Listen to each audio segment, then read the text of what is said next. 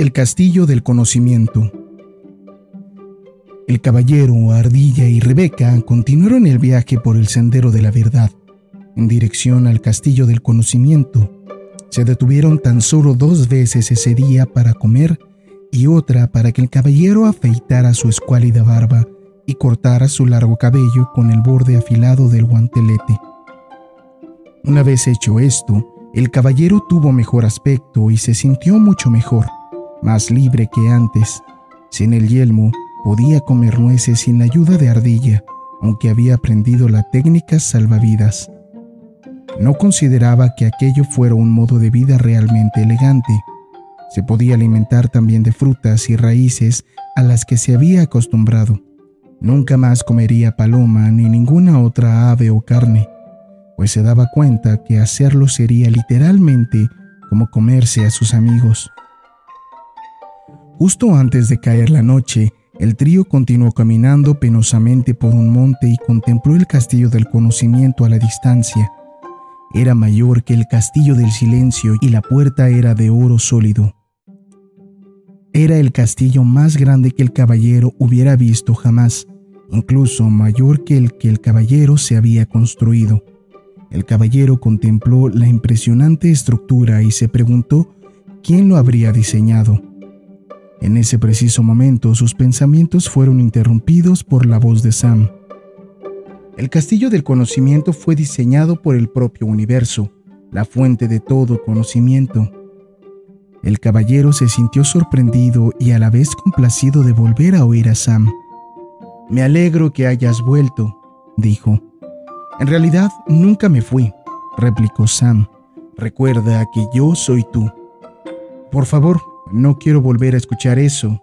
¿Qué te parezco ahora que me he afeitado y me he cortado el pelo? Es la primera vez que sacas provecho de ser esquilado, replicó Sam. El caballero rió con la broma de Sam.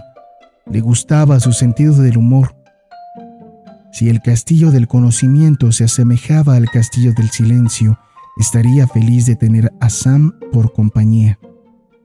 El caballero, Rebeca y Ardilla cruzaron el puente levadizo por encima del foso y se detuvieron ante la dorada puerta. El caballero cogió la llave que colgaba de su cuello e hizo girar la cerradura. Al abrir la puerta, le preguntó a Rebeca y Ardilla si se irían como lo habían hecho en el castillo del silencio. No, replicó Rebeca. El silencio es para uno, el conocimiento es para todos. El caballero se preguntó cómo era posible que se considerara a una paloma un blanco fácil. Los tres atravesaron la puerta y penetraron en una oscuridad tan densa que el caballero no podía ver ni su propia mano.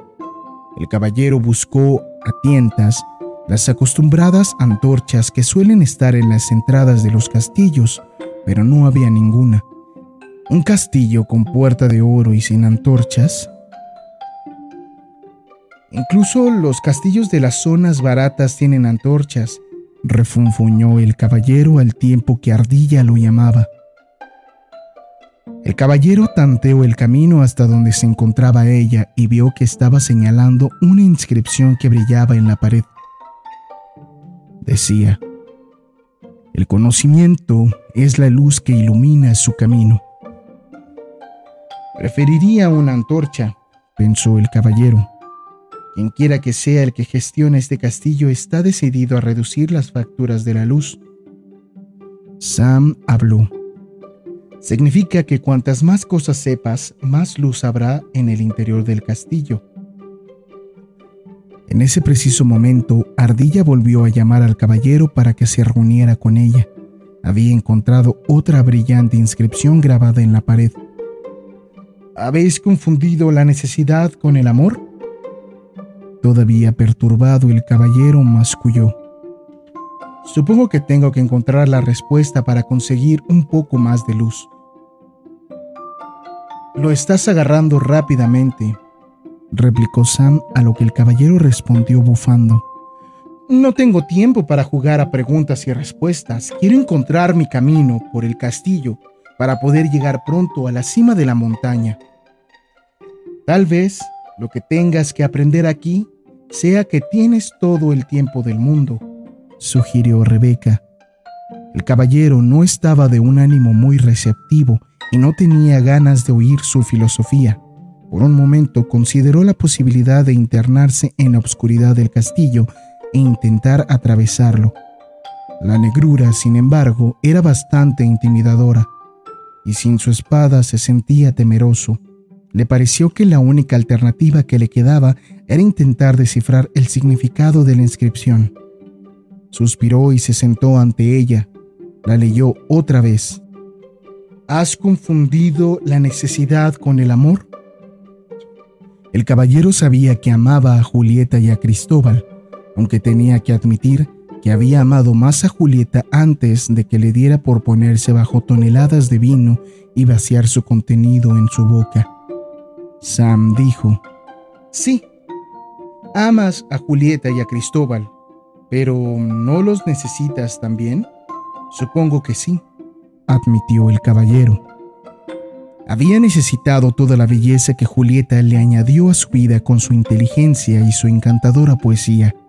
También había necesitado las cosas agradables que ella solía hacer, como invitar amigos que lo animaran, después de que se quedara atrapado en su armadura.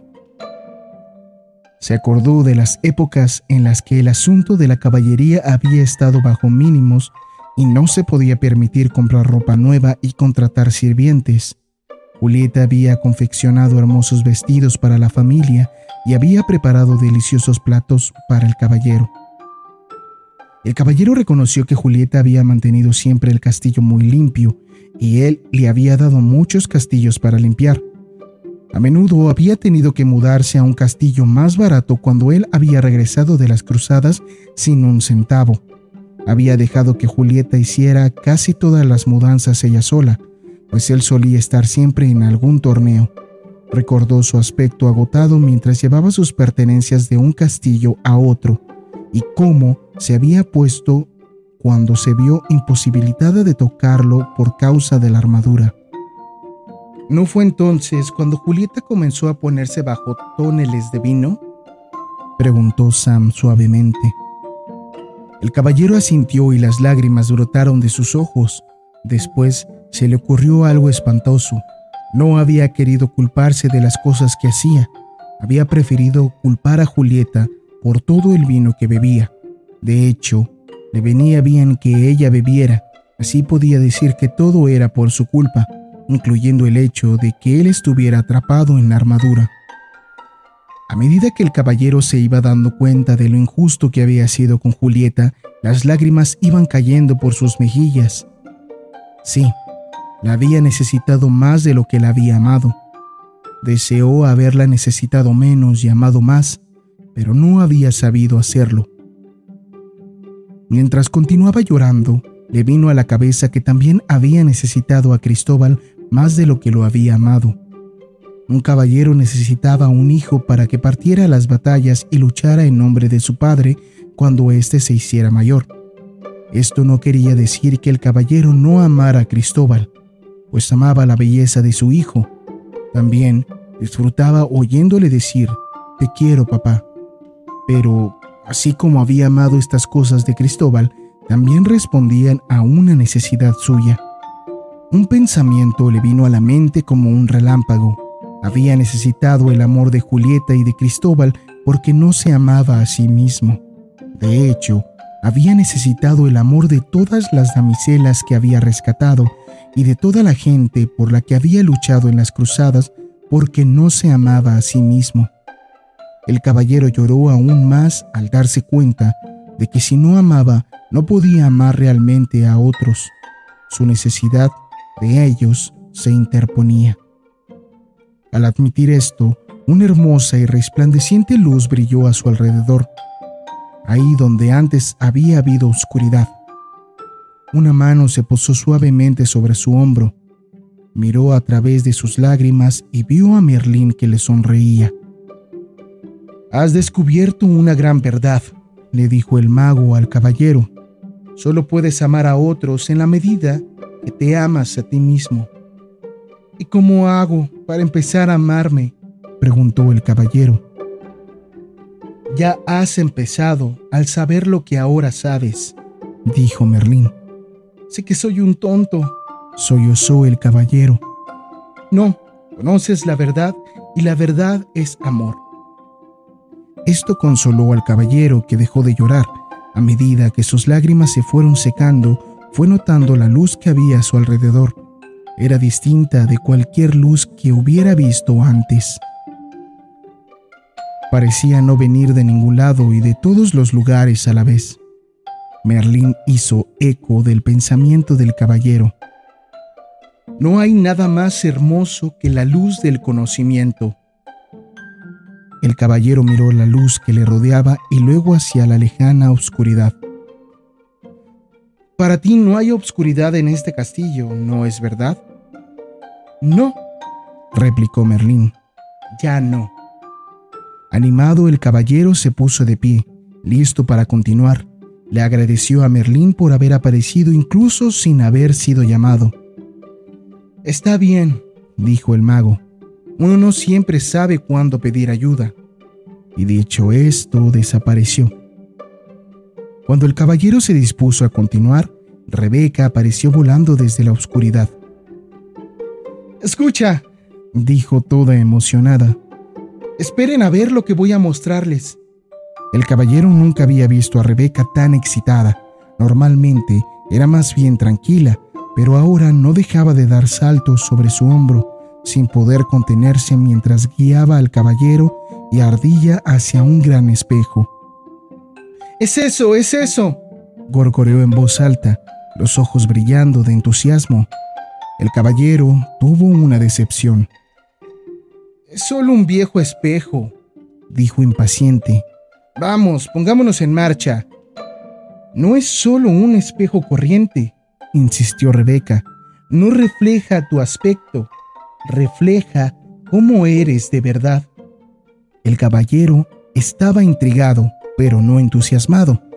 Nunca le había importado mucho los espejos porque nunca se había considerado muy guapo, pero Rebeca insistió, así que de mala gana se colocó ante el espejo y contempló su reflejo. Para su gran sorpresa, en lugar de un hombre alto con ojos tristes y nariz grande, con una armadura hasta el cuello, vio una persona encantadora y vital, cuyos ojos brillaban con amor y compasión. ¿Quién es? preguntó. Ardilla respondió. Eres tú. Este espejo es un fantasma, dijo el caballero. Yo no soy así. Estás viendo a tu verdadero yo, explicó Sam el yo que vive bajo esa armadura. Pero, protestó el caballero, contemplándose con atención en el espejo, ese hombre es un espécimen perfecto y su rostro está lleno de inocencia y belleza. Ese es tu potencial, le explicó Sam, ser hermoso, inocente y perfecto. Si ese es mi potencial, dijo el caballero, algo terrible me sucedió en el camino. Sí, replicó Sam. Pusiste una armadura invisible entre tú y tus verdaderos sentimientos. Ha estado ahí durante tanto tiempo que se ha hecho visible y permanente. Quizás sí escondí mis sentimientos, dijo el caballero, pero no podía decir simplemente todo lo que me pasaba por la cabeza y hacer todo lo que me apetecía. Nadie me hubiera querido, el caballero se detuvo al pronunciar estas palabras, pues se dio cuenta que se había pasado la vida intentando agradar a la gente. Pensó en todas las cruzadas en las que había luchado, los dragones que había matado y en las damiselas en apuros que había rescatado. Todo para demostrar que era bueno, generoso y amoroso. En realidad, no tenía que demostrar nada. Era bueno, generoso y amoroso. Jabalinas saltarinas, exclamó. He desperdiciado toda mi vida. No, dijo Sam rápidamente. No la has desperdiciado. Necesitabas tiempo para aprender lo que has aprendido. Todavía tengo ganas de llorar, dijo el caballero. Pues eso sí sería un desperdicio, dijo Sam. Acto seguido entonó una canción. Las lágrimas de autocompasión no te pueden ayudar. No son el tipo que a tu armadura puedan eliminar. El caballero no estaba de humor para apreciar ni la canción ni el humor de Sam. Deje ya esas pesadas rimas o te echaré fuera. Chilló. No me puedes echar, rió Sam. Yo soy tú, ¿lo recuerdas? En ese momento, el caballero se hubiera pegado un tiro gustoso con tal de librarse de Sam. Mas, por fortuna, aún no se habían inventado las armas de fuego. Aparentemente no había manera de librarse de Sam. El caballero se miró en el espejo otra vez. La amabilidad, la compasión, el amor, la inteligencia y la generosidad le devolvieron la mirada. Se dio cuenta de que todo lo que tenía que hacer para tener todas esas cualidades era reclamarlas, pues siempre habían estado ahí. Ante este pensamiento, la hermosa luz brilló una vez más, con más fuerza que antes, iluminó toda la habitación revelando, para sorpresa del caballero, que el castillo tenía tan solo una gigantesca habitación. Es la construcción estándar para un castillo del conocimiento, dijo Sam. El verdadero conocimiento no se divide en compartimentos, porque todo procede de una única verdad. El caballero asintió. Estaba listo para partir justo cuando Ardilla se acercó corriendo. El castillo tiene un patio con un gran manzano en el centro. Oh, llévame a él, pidió el caballero ansioso, pues empezaba a tener hambre. El caballero y Rebeca siguieron Ardilla hasta el patio. Las robustas ramas del árbol se torcían por el peso de las manzanas más brillantes y rojas que el caballero hubiera visto jamás. ¿Te gustan las manzanas? preguntó Sam. El caballero se encontró riendo. Luego notó una inscripción grabada en una losa junto al árbol. Por esta fruta no impongo condición, pero ahora aprenderás acerca de la ambición. El caballero reflexionó sobre esto, pero con franqueza no tenía ni idea de lo que significaba. Finalmente decidió olvidarlo. Si lo haces, no saldremos de aquí, dijo Sam. El caballero gruñó. Estas inscripciones son cada vez más difíciles de entender. Nadie dijo que el castillo del conocimiento fuera fácil, dijo Sam con firmeza. El caballero suspiró, tomó una manzana y se sentó bajo el árbol con Rebeca y Ardilla. ¿Ustedes lo entienden? les preguntó. Ardilla negó con la cabeza.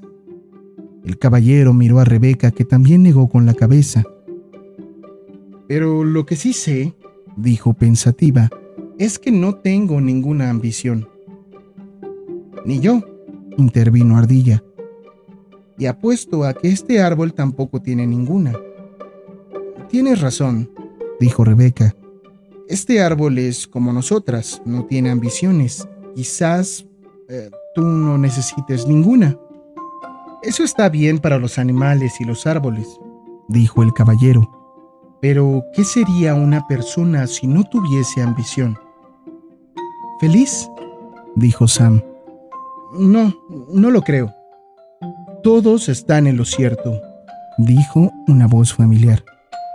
El caballero se volvió y vio a Merlín de pie detrás de él y los animales. El mago vestía su larga túnica blanca y llevaba un laúd. Estaba a punto de llamarte, Merlín, dijo el caballero. Lo sé, replicó el mago. Todo el mundo necesita ayuda para entender a un árbol.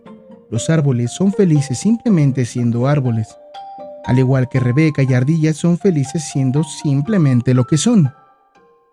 Pero los humanos somos distintos, protestó el caballero. Tenemos mentes, nosotros también tenemos mentes, ¿eh? declaró Ardilla un tanto ofendida. Lo siento, es que los seres humanos tenemos mentes más complicadas que hacen que deseemos ser mejores, explicó el caballero. Mm, ¿Mejores que qué? preguntó Merlín, tañendo ociosamente unas notas en su laúd. Mejores de lo que somos, respondió el caballero. Naces hermoso, inocente y perfecto. ¿Qué podría ser mejor que eso? demandó Merlín. No, quiero decir que queremos ser mejores de lo que pensamos que somos y mejores que los demás. Ya sabes, como yo, que siempre he querido ser el mejor caballero del reino. Ah, sí, admitió Merlín. La ambición de tu complicada mente te llevó a intentar demostrar que eras mejor que otros caballeros. ¿Y qué hay de malo en eso? preguntó el caballero a la defensiva. ¿Cómo podía ser mejor que otros caballeros si todos nacen tan inocentes, perfectos, como eran? Al menos era feliz intentándolo, replicó el caballero. ¿Lo eras? ¿O es que estabas tan ocupado intentando ser lo que no podías disfrutar del simple hecho de ser? Estás confundiendo, musitó el caballero. Sé que las personas necesitan tener ambición, desean ser listas y tener bonitos castillos y poder cambiar el caballo del año pasado por uno nuevo. Quieren progresar. Ahora estás hablando del deseo del hombre de enriquecerse, pero si una persona es generosa, amorosa, compasiva, inteligente y altruista, ¿cómo podría ser más rica? Esas riquezas no sirven para comprar castillos y caballos, dijo el caballero. Es verdad, dijo Merlín. Esbozó una sonrisa. Hay más de un tipo de riquezas, así como hay más de un tipo de ambición. A mí me parece que la ambición es la ambición. O deseas progresar o no lo deseas. Es más complicado que todo eso, respondió el mago. La ambición proviene de la mente. Te puede servir para conseguir bonitos castillos y buenos caballos. Sin embargo, solo la ambición que proviene del corazón puede darte, además, la felicidad. ¿Qué es la ambición del corazón? le cuestionó el caballero. La ambición del corazón es pura, no compite con nadie y no hace daño a nadie. De hecho, le sirve a uno de tal manera que sirve a otros al mismo tiempo. ¿Cómo? preguntó el caballero, esforzándose por comprender. Es aquí donde podemos aprender del manzano. Se ha convertido en un árbol hermoso y maduro que da generosamente sus frutos a todos. ¿Cuántas más manzanas toma la gente? dijo Merlín más crece el árbol y más hermoso deviene. Este árbol hace exactamente lo que un manzano debe hacer, desarrollar su potencial para beneficio de todos. Lo mismo sucede con las personas que tienen ambiciones del corazón. Pero, objetó el caballero, si me pasara el día regalando manzanas, no podría tener un elegante castillo y no podría cambiar el caballo del año pasado por uno nuevo. Tú, como la mayoría de la gente, quieres poseer muchas cosas bonitas, pero es necesario separar la necesidad de la codicia. Dile eso a una esposa que quiere un castillo en un mejor barrio, replicó mordaz el caballero. Una expresión divertida se dibujó en el rostro de Merlín. Podrías vender algunas de tus manzanas para poder pagar el castillo y el caballo.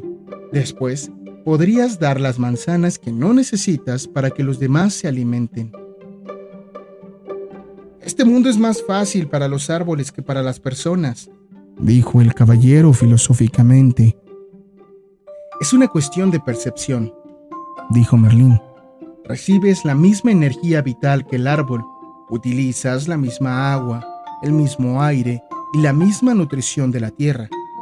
Te aseguro que si aprendes del árbol, puedes dar frutos y no tardarás en tener todos los caballos y castillos que deseas. ¿Quieres decir que podría conseguir todo lo que necesito simplemente quedándome quieto en mi propio jardín? preguntó el caballero. Merlín rió.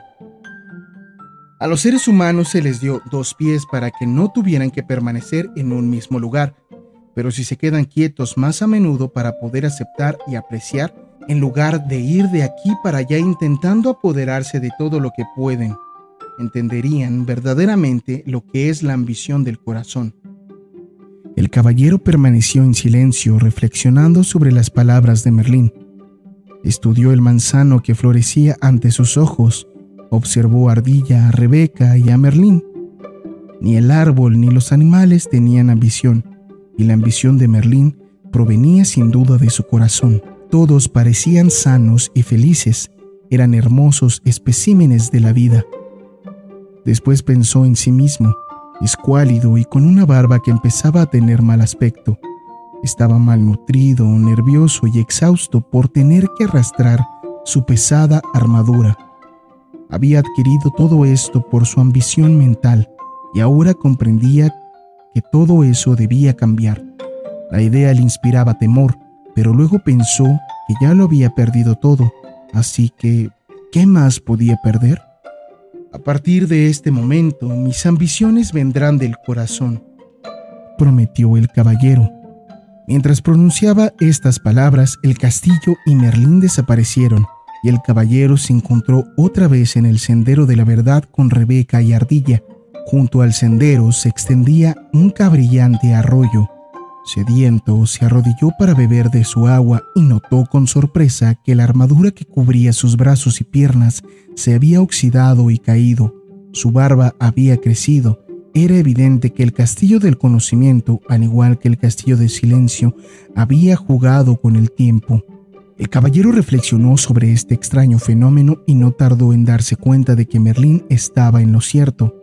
Decidió que era verdad que el tiempo transcurría con rapidez cuando uno se escuchaba a sí mismo.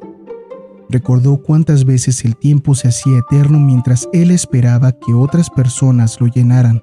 Ahora todo lo que quedaba de su armadura era el peto. El caballero se sintió más ligero y más joven de lo que se había sentido en años. También descubrió que no se había sentido tan bien consigo mismo desde hacía mucho tiempo. Con el paso firme de un muchacho, partió hacia el castillo de la voluntad y la osadía con Rebeca volando sobre su cabeza y Ardilla corriendo a sus pies.